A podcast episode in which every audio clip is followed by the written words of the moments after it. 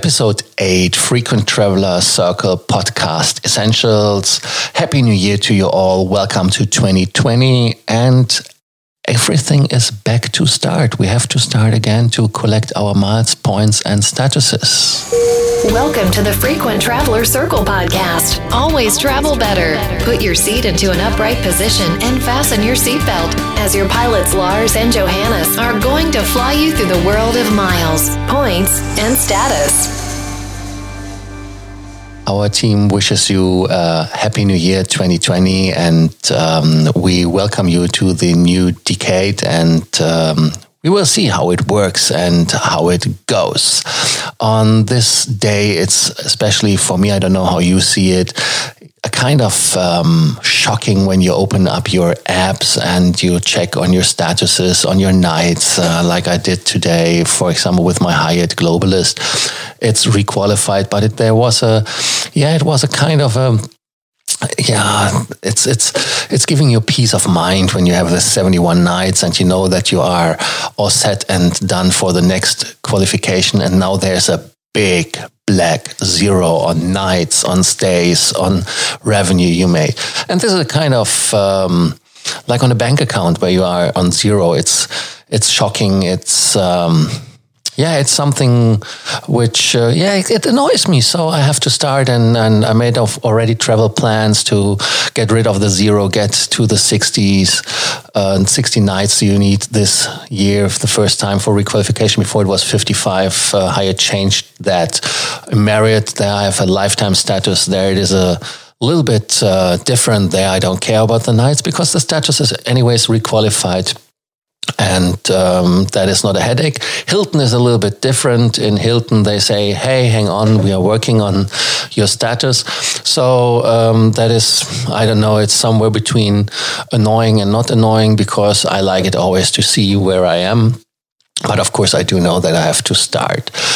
Another airline uh, status I have is the um, is the Eurobonus Gold from Scandinavian Airlines.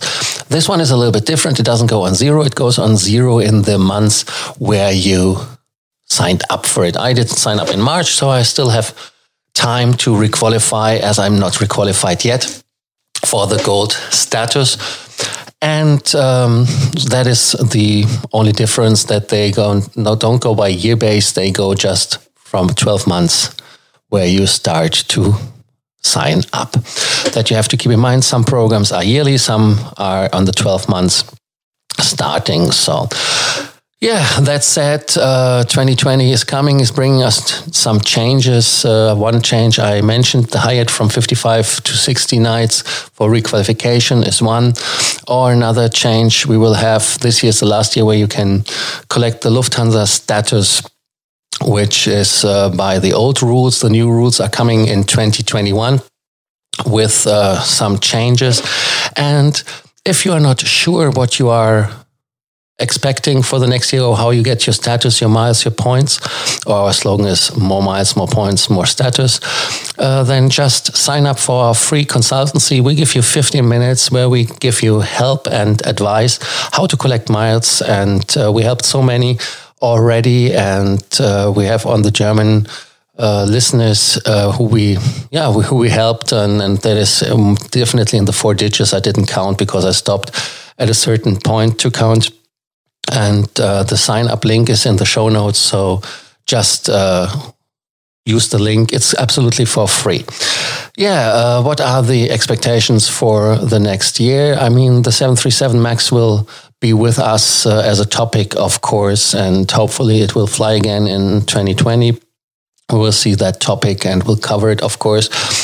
Another topic we have is the airport in Berlin. You see, I'm laughing because that is a kind of a never ending story. As the um, airport uh, was supposed to open, I don't know, nine years ago already.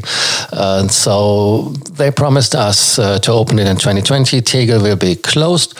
Another topic, of course, is the uh, strike with uh, Lufthansa Group. Today, on the 1st of January 2020, there's still a strike going on with Germanwings, which basically only affects Eurowings as they are flying for Eurowings.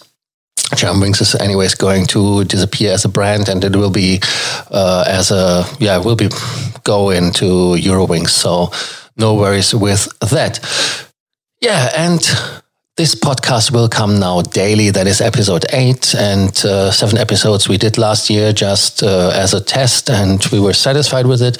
And I kicked myself in the bum and said, let's do it now. So from today on, we start uh, to make it daily. I try to make it daily. Sometimes it doesn't work as of the workload I do have with our consultancy for miles, points, and status. But, anyways, um, subscribe for our podcast that you are always up to date and do not miss any episode. If you want to listen to this episode in German, then yeah, the link is in the show notes as well, and you can listen to it in German. At this point, like I said, do not forget to subscribe. Do not forget to send us your questions via WhatsApp, Instagram, Facebook. And uh, yeah, I'm looking forward to your questions and hoping that you sign up for this podcast, that you are always on the know, in the know side, that you don't miss any deal. Of course, we are European centered with our information and Thank you for listening to the Frequent Traveler Circle podcasts, episode one of the year 2020. More to come. Thank you. Bye bye. Thank you for listening to our podcast, Frequent Traveler Circle. Always travel better and boost your miles, points, and status. Book your free consulting session now at www.ftcircle.com now.